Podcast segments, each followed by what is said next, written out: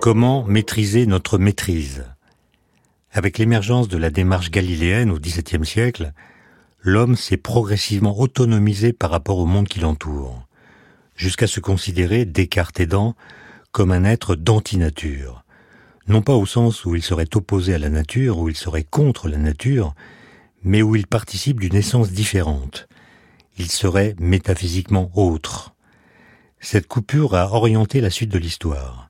C'est avec Galilée que l'idée d'une nature considérée comme un assemblage de corps matériels, réellement séparés et fermés sur soi, s'est véritablement imposée. En somme, la nature s'est séparée d'avec le reste. Le monde s'est comme dissocié. D'un côté, la nature, décor de nos existences, gorgée de ressources disponibles et appréhendée sous le seul angle physico-mathématique. De l'autre, l'homme, renvoyé à lui-même, à la solitude de sa raison et de ses affects. Le bilan global de cette séparation entre la nature et nous-mêmes est toutefois difficile à faire. C'est grâce à elle que la science est devenue si efficace et si conquérante, mais c'est à cause d'elle que la nature, finalement traitée comme si elle était à notre seule disposition, s'est peu à peu abîmée. Sans vergogne, nous avons oublié qu'elle était poreuse, réactive, non infinie et fragile. Il ne faudrait toutefois pas confondre les enseignements des sciences avec ce qu'ils rendent possible. En d'autres termes, il ne faudrait pas liquider l'esprit de la science au seul motif d'un mauvais usage du monde. Les ivresses de l'ubris nous ont certes conduits à nous croire au-dessus de la nature, et ces dernières nous rappellent aujourd'hui que nous en sommes partie intégrante, que notre essence n'est pas si transcendante que cela.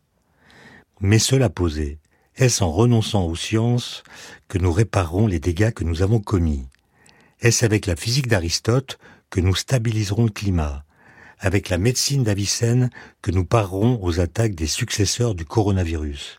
Avec la biologie de Pline l'Ancien que nous préserverons la diversité? Plutôt que de délaisser la rationalité, il semble plus judicieux de la refonder afin qu'elle ne puisse plus servir d'alibi à toutes sortes de dominations.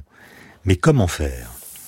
Dans son livre Le cauchemar de Prométhée, Giuseppe Longo, qui est mathématicien et épistémologue, fait une proposition en tirant parti de sa grande érudition en mathématiques, en physique, en biologie et en intelligence artificielle. Il suggère plusieurs choses. 1. Que les sciences donnent à elles-mêmes leurs limites. 2. Qu'elles franchissent la cloison qui les sépare de la philosophie pour réinvestir la question du sens.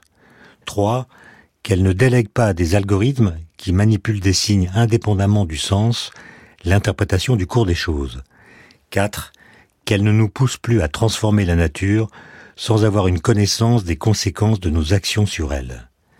Avec le paradigme de l'information colonisant tous les secteurs, le risque est en effet de concevoir l'intelligence comme un programme, le cerveau comme un logiciel et l'homme comme un être programmable, ce qui reviendrait à négliger tout ce qui n'est ni codifiable ni calculable.